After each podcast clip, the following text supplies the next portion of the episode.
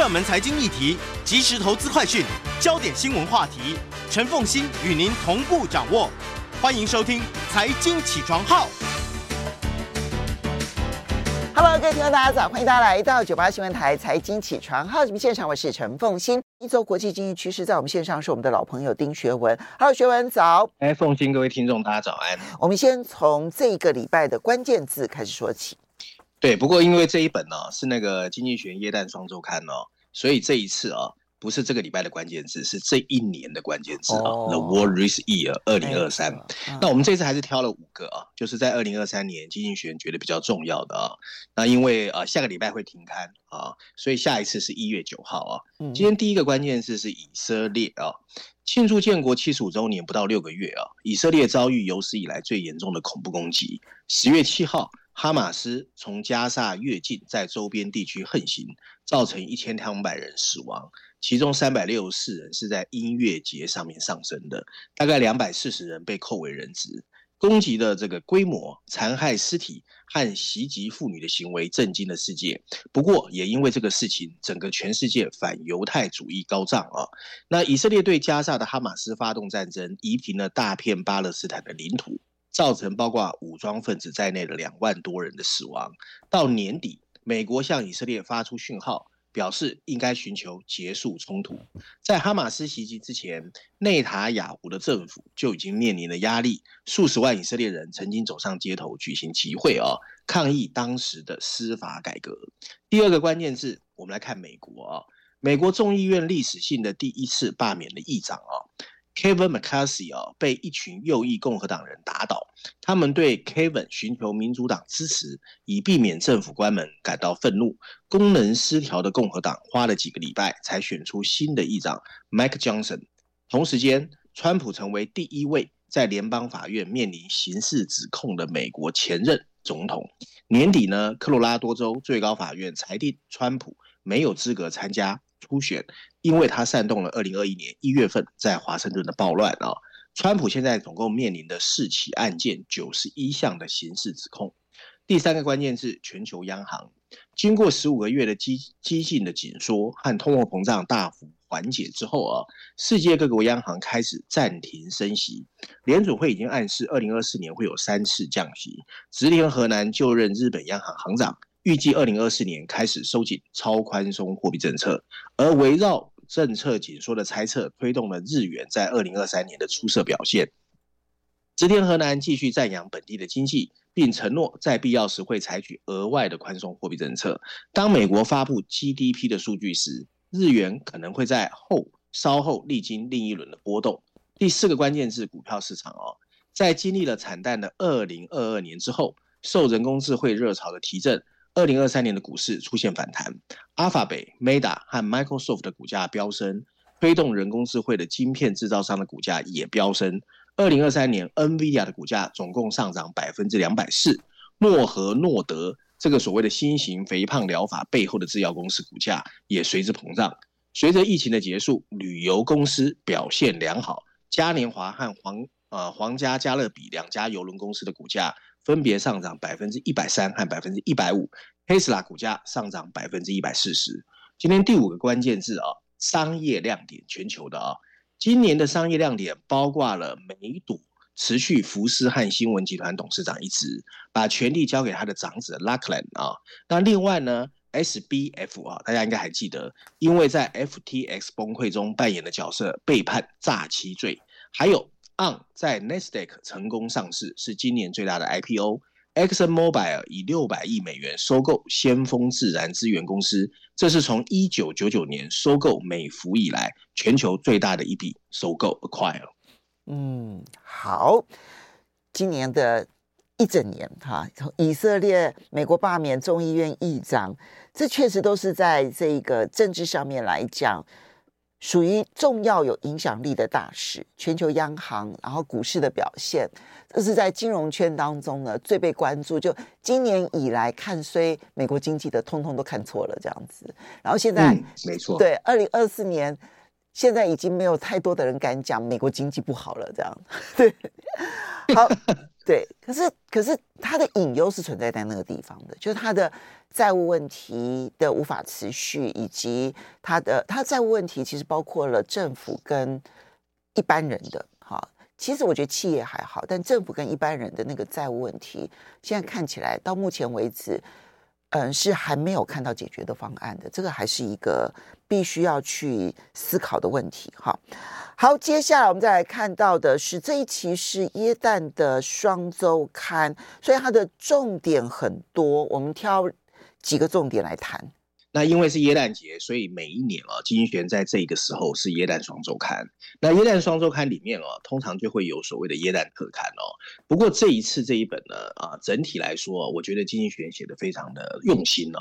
嗯。那如果大家有兴趣去看的话，我待会会简单跟大家讲一下耶诞特刊的二十一篇文章。不过这二十一篇文章，通常经济学人的传统啊，就是编那个总编辑会让编辑群说。哎，现在不用追新闻了，你随便你要写什么，就是你在家里过 Christmas 的时候你想写的文章。所以二十篇文章是比较天马行空的哦。不过比较特别是这一次的五个特五个这个序论的议题哦，我觉得大家有兴趣一定要看。我们待会要跟大家推荐的是序论第一篇，他在谈全世界越演越烈的反移民风潮哦。那另外还有两篇文章，一篇是哦，经济学人特别哦，该奉新在讲嘛，就是呃，二零二二年很多人被打脸啊。因为二零二三年的经济还有股市都比预期好，他特别用悲悯的心去可怜全世界的全世界的经济学家和预测者啊，就是因为他们去年呢是全世界最挫折的一群，因为全部猜错哦。但是不只是预测猜错，还有很多的经济学理论都被打脸哦。因为现在这个世界跟以前不一样。另外还有一篇也很特别，那还有一个年度国家哦。另外还有一篇最特别是他用金他用耶诞老公公的口吻。去对耶诞老公公的股东写了一封股东报告书，里面主要在针对全世界新科技，尤其人工智慧上面哦，做了一些反讽的语气哦。这两篇文章我觉得都写得非常好，那有空大家可以去看一看哦。嗯，那我先跟大家简单 review 一下哦，封面设计。那每一年的耶诞双周刊的封面构图哦，基本上就是封面就是以耶诞特刊的二十一篇文章为主。然后巧妙地刊入整个封面，你如果一眼看去，你会觉得好像是一个耶诞 party 哦。但你只是仔细去看哦，他把二十一篇文章的主题分别用里面参与 party 的人把它表表现出来。譬如说，里面手上端着的是被气候变化影响的葡萄酒，因为气候变化会影响葡萄的。这个耕种啊，另外还有流着汗的雪人，代表气候变迁；还有相亲相爱的一对雄企鹅，代表同婚；象征象征好莱坞的狮子，抽着雪茄高谈阔论的丘吉尔，化身为小天使的川普，打开鞋箱的印尼的一个妇女，手拿工具箱的女汉子，玩着拖拉机的小孩。带着救生圈下海的中国人，有着鲸鱼尾巴的沙发，还有一对拿着手机自拍的水手哦，大家可能听得一头雾水哦。那这些都是经济学人的编辑群在耶诞假期想跟我们分享的全世界重要的事件人物。动物和地方，那如果有空，大家真的可以放松自己哦，在耶诞节的时候泡杯咖啡，然后好好来看这二十一篇文章。那今天我想跟大家特别选读的是绪论第一篇，经济学把它放在绪论第一篇，代表非常重要哦。他认为全世界现在有一个反移民风潮哦，然后呢，总共在绪论第一篇之外呢，后面还有陆陆续续在各个板块有一些说明，我把它稍微 summary 之后跟大家分享一下哦。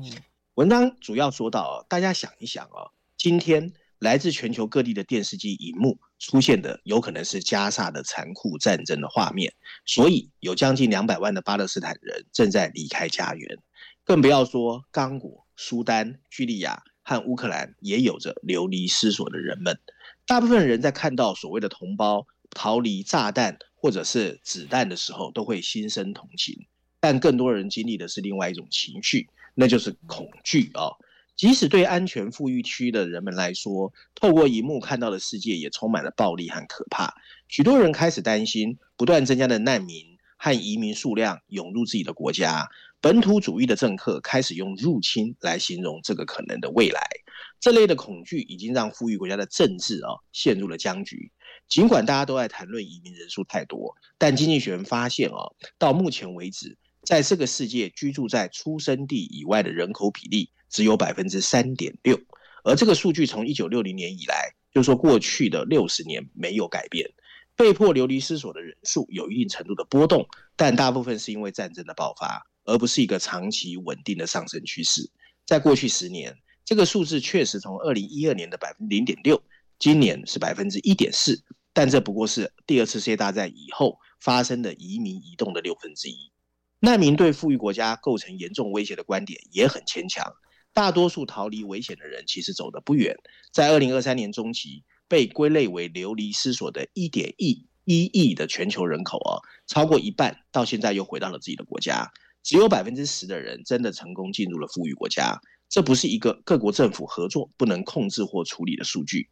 民粹的右翼人士呢，却开始煽动移民，他们主要是为了选票。有一些左派人士当然是用不同的方式激化同样的问题，例如像寻求庇护者，他们愿意提供福利，但又让他们很难找工作，注定让他们成为各个国家的一个负担。这就是为什么瑞典的反移民政党现在却洋洋得意，为什么一些美国的激进分子。会呼吁废除边境的管制，因为这可以让中间选民更害怕。坚持用种族来定义自己的人民，并排斥那些贡献卓越的多数群体，鼓吹反移民政策的，就是川普想要确认的，想要确认他能够连任的一个秘诀。更明智的移民政策其实应该牢记两件事：首先，移居往往会让人们的生活比原地踏步好。那些逃离危险的人其实可以找到安全，想寻求新机会的人也可以得逞。从贫穷国家到富裕国家的移民可以提高他们自己的工资，而对本国出生的人的工资影响很小或没有影响。流动性还可以让家庭分散风险。许多人愿意啊汇集亲戚的资金送小朋友出国，当然就是希望帮小孩子的未来找到更好的机会。其次，接收国其实也会受益，特别是如果移民管理得当，最令人向向最令人向往的目的地可以吸引全世界最有才华、最有进取心的人。美国移民创办新企业的几率是本地出生者的两倍，而获得诺贝尔奖的可能性是美国本地人的四倍。而技能比较低的移民又可以填补老老老龄化的缺口，并让当地人腾出时间从事更具生产性的任务。一个流动性更强的星球会让全世界更富裕。据估计，完全自由的流动会使全世界的 GDP 增加两倍。这些巨大的利益如果仍没有实现，因为他们主要还是归移民所有，而移民没有办法在他们想要移居的国家参与投票哦。那尽管如此，明智的政府不应该把这些数万亿美元搁置一旁，而应该让整个国家来共同分享。因此。我们稍微休息一下，等一下回来之后呢，我们再来看一下这一个理性看待移民问题的事情。欢迎大家回到九八新闻台财经起床号节目现场，我是陈凤欣，在我们线上是我们的老朋友丁学文，非常欢迎 YouTube 的朋友们一起来收看直播。经济学人很希望大家能够理性来看待，但是他分析了这么多，其实你提就就真的会移入已开发国家的这一些移民，大概只有所有。移动的这一些，嗯，这些难民当中的百分之十，其实绝大部分都还是回到自己的母国，只要他内战一结束，他就回到自己的母国去了。可即便如此，我们其实看到反移民的浪潮现在是非常的汹涌的。我们再继续听经济学人的分析。诶，后面呢还有四段呢，这四段主要就是经济学本身哦的一些建议哦。所以经济学就建议呢，其实呢各个国家的边境呢，你还是可以保持严密。不过，拒绝或允许入境的批准呢，整个流程也应该简化。另外呢，应该接纳实际能够有工作技能的劳工，并主要透过市场力量。你譬如说，你可以拍卖签证啊，来所谓的选择。那移民呢，也应该可以自由的工作和纳税。当然可以不要享受和公民一模一样的福利，但至少在一段时间之内，你要慢慢让他得到。有一天摇摇欲坠的全球庇护系统也应该更加的现代化，提供庇护的任务呢，应该更公平的分担。十二月二十号宣布的欧盟临时协议，其实是朝着比较正确的方向迈出了一小步。那右翼悲观主义者呢，通常会认为更多的移民会滋长到混乱，因为来自外来的文化不可能被同化。然而，按照实证的研究，并没有发现确凿的证据表明多元化的国家稳定性就一定比较差。否则的话，大家可以去看一看啊，强调同质化的索马利亚和强调多元化的澳大利亚，其实彼此之间还是没有差距很大的。而左翼悲观主义者则强调，西方永远不会让很多人进来，也不会公平的对待新移民，因为他是不可救药的种族主义者。然而，尽管种族主义确实存在，但它减少的程度比我们很多人意识到的要多。大家想看看，当奥巴马出生的时候，所谓的混血婚姻在美国大部分地区是 illegal 非法的。许多英国人仍然认为他们有权利和义务统治其他的国家。但现在五分之一的美国新婚的婚姻是异族通婚，而英国人甚至愿意由殖民地的臣民担任首相。他说的就是 Rishi Sunak 啊。那英属印度人、华裔加拿大人和尼日利亚和尼日裔的美国人的收入都比白人的同胞高。这表明种族主义不是他们生活机会的主要决定因素。文章最后提到，未来啊，所谓 climate change 气候变化可能会让更多的人不得不离开自己的家园，但这可能是一个渐进的过程。两种力量正在产生相反的效果。首先，从农村农村到城市的变化啊，会变慢啊，因为这个世界大部分的都会区都已经城镇化了。另外，随着老龄化的出现，人类的流动也会变得越来越慢，越来越少。今天，富裕国家还很幸运，他们可能拥有引进更年轻、更有能力的人才和活力的机会。不过，不能浪费，否则，因为这样的情况其实不会持续下去。嗯，我觉得他忧心忡忡有一个很大原因，因为明年真的是超级选举年，全世界呢四十亿人口啊，这这个有六十个国家占四十亿人口的。然后是这个全球金融市场占比百分之八十的这样子的一个市场，通通都在选举，所以你就知道说这个选举，然后偏偏在这一段期间，其实你从呃阿根廷的选举，然后你看荷兰的选举，你都看到极右派的崛起，而这个极右派有一个很重要的一个诉求，当然阿根廷的诉求是比较特别的，那么极右派荷兰的这个诉求，其实就是一个反移民、反全球化的一个世界。而这件事情恰恰刚好就是过去这三十年全世界不断的经济成长当中的一次倒退，所以明年的这一个超级选举年有太多的变数。美国会选出什么总统？英国会选出哪个执政党？日本这个嗯、呃，这个自民党会不会滑铁卢？其实都是未定之天。嗯，没错。好，接下来我们再来看到的是你挑选了《伦敦金融时报》的。一篇社论是圣诞节很重要的一个一个概念。没错，没错。我现在每个礼拜哦，都给自己一个指标，因为太多乌鸦跟灰犀牛了，所以我一定逼自己要去找一个正面的，让大家不要听完之后觉得说，哎，丁学文怎么那么灰色，每次都在讲乌鸦。所以，我们今天啊。去挑了《伦敦金融时报》的社论，耶诞前夕最后一篇啊，嗯，它的标题写的是 “The Gift of Giving”，就是你往外啊利他给予的一个礼物啊。然后它的补充标题告诉我们，仅仅《伦敦金融时报》想讲什么？他说的是啊，即使我们面临的世界这么困难，我们对慈善和同情心保有的能量仍然得以延续。就是全世界其实还是有一些正面的东西哦。我们来看看《伦敦时报》在说什么啊。文章一开始说。从去年的俄罗斯入侵乌克兰以后，这个世界为数不多仍然让人感觉良好的，就是即使在这么困难的时候，各地慈善的捐赠仍然保有了该有的韧性。在英国，尽管通货膨胀飙升，生活成本吃紧，但慈善援助基金会的年度报告显示，二零二二年慈善捐款达到了创纪录的一百二十七亿英镑，比前一年的一百零七亿英镑哦还高了很多。而在美国，慈善捐款稍微下降一点点，但在这一定程度上反映的是许多美国人在前一年捐的钱更多，他们一次性的捐赠了 COVID-19 的这个呃这个纾困的捐款，甚至减少了自己原本通勤成本去进行捐赠，反而不是收紧钱包自私自利。慈善行为是一种来自一时冲动的决策。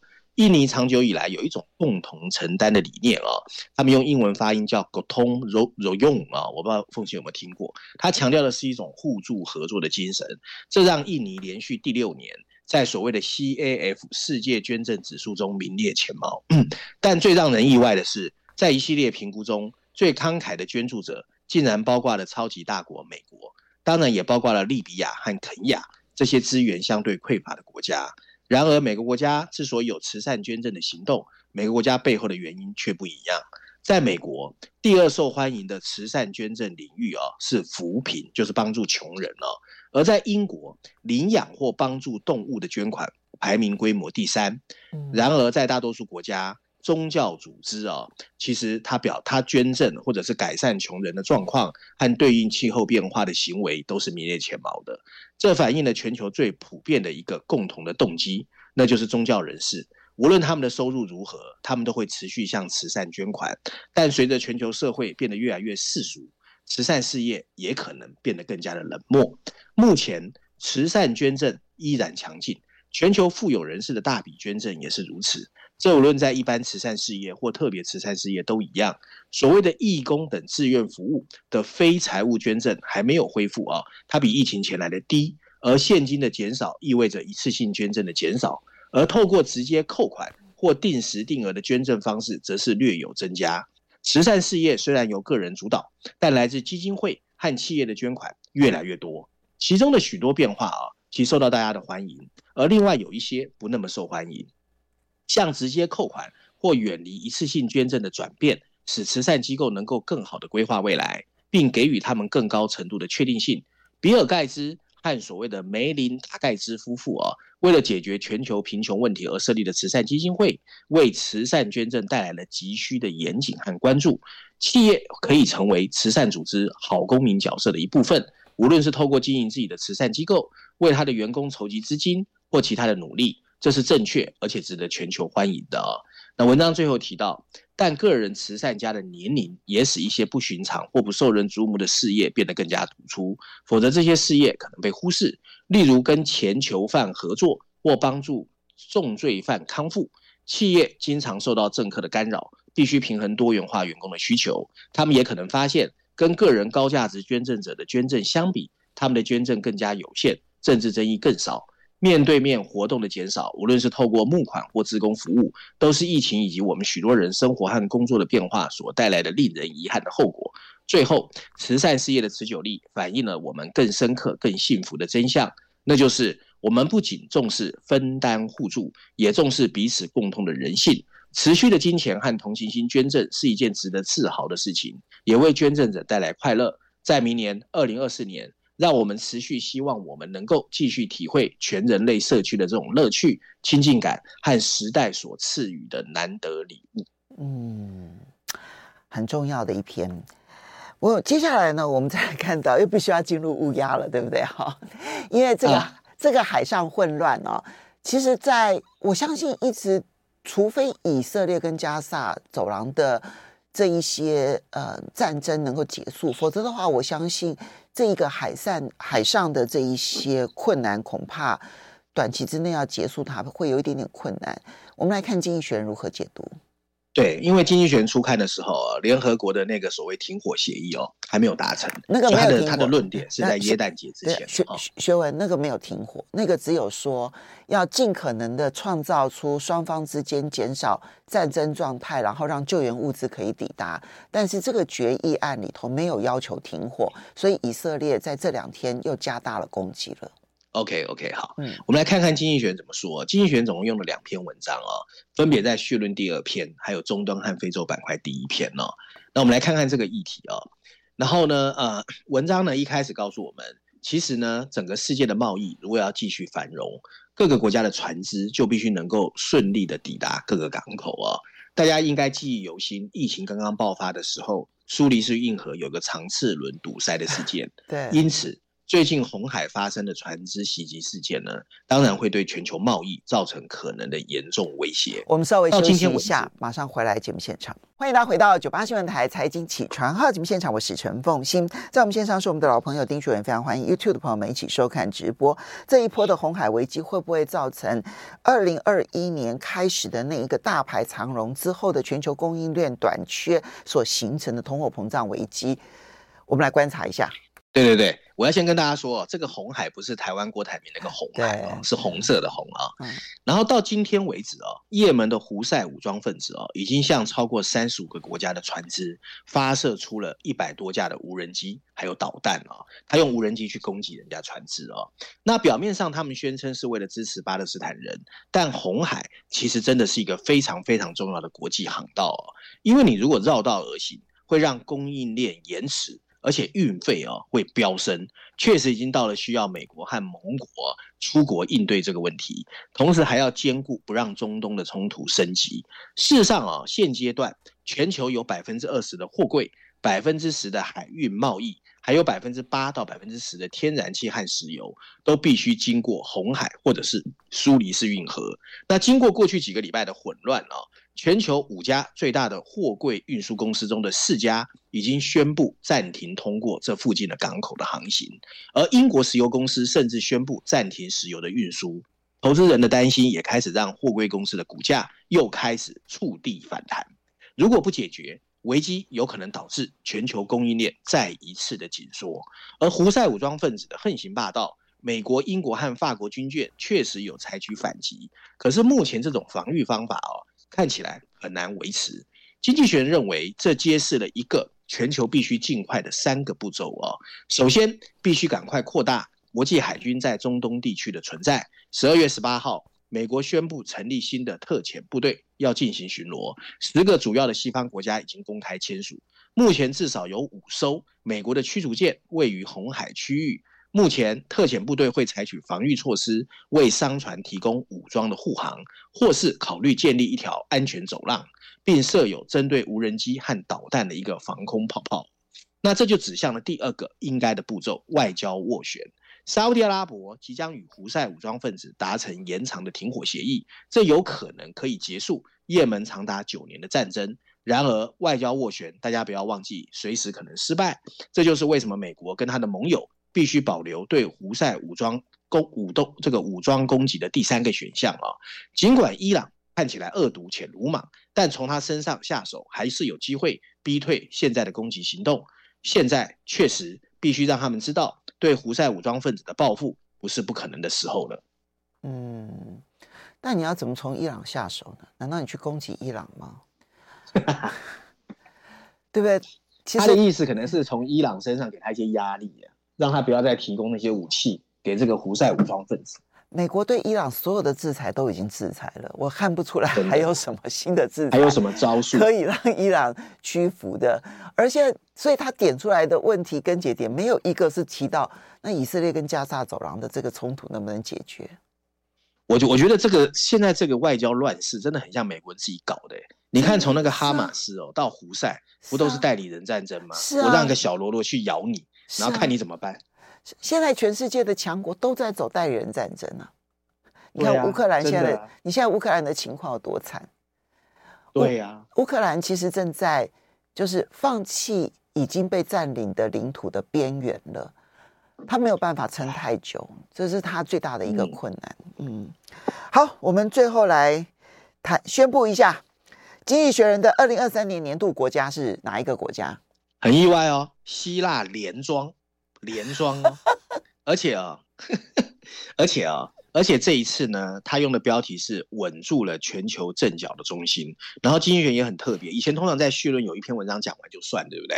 这一次他还有一个财经板块，去告诉我们他用了哪些指标，把全世界所有国家在二零二三年都 review 一次哦。所以内容真的蛮好看的，大家有空，我真的觉得这一次的耶诞双周刊比以前好看啊。我就是跟大家说，刚好寒流，所以大家有空应该要去看看。好，OK。那我跟大家讲一下这个绪论这一篇啊。那绪论这一篇呢，啊、呃，经济学人直言，历史啊，将来回头看，绝对不会说二零二三年是幸福的一年，因为这一年战争如火如荼，独裁政权趾高气扬，许多国家的强人视法律如无物。这是今年经济学人评选年度国家的严峻的背景。如果奖项是颁给一般的民众啊，看他们的韧性呢，那么有很多的候选人，从激烈冲突中的巴勒斯坦人和以色列人，到随着国家崩溃逃亡的苏丹人，很多人都有资格。不过，经济学人在过去十年一直想表彰的是一些不一样的东西，或者是说进步最多的国家，所以今年真的很不容易。不过，文章认为全球有两类国家值得我们大家认可哦。第一类是那些经受住独裁霸凌的地方，在俄罗斯入侵乌克兰之入侵乌克兰的时候，乌克兰坚忍国绝。另外，摩尔多瓦也抵制了俄罗斯的恐吓，芬兰加入了北约，瑞典很快也会加入。在亚洲，菲律宾捍卫着海洋边界和海洋法。今年八月，日本和韩国搁置历史恩怨，深化了合作。岛国卢瓦图跟澳洲签署了协约，既确保了自己的地缘政治的风险，也不受气候变迁的影响。第二类国家呢，则在自己国内捍卫了民主或自由的价值。利比亚成功实现了权力的和平移交，东帝汶保持了尊重人权和新闻自由的声誉。泰国和土耳其这些中型国家在选举中显示了往对国家有利的方向发展。其中还有三个国家进入最后的决选圈，其中第一个是巴西，巴西的中左翼总统卢拉顺利就职，结束了巴西四年的民粹主义。不过，巴西最后做了讨好俄罗斯和委内瑞拉的动作，所以无缘奖项。另外一个国家是波兰。波兰经济经受了邻国战争的冲击，他继续收容了将近一百万的乌克兰难民，为吝啬的北约国家树立了榜样。但这个国家的民粹主义侵蚀了法院的独立性，培养了裙带资本主义，所以也没当选。今年的胜利者又是希腊。十年前，他因为债务危机陷入瘫痪。今天的希腊也不是完美的。但经过多年痛苦的重组，希腊在二零二三年富裕世界经济体的年度表现名列前茅。他的外交政策亲美亲欧，并对俄罗斯保持警惕。希腊表明了一件事：处于崩溃边缘的希腊也可以实施强硬明智的经济改革，重建社会的契约，表现出克制的爱国主义。所以最后，经济学人决定颁给他这一项桂冠。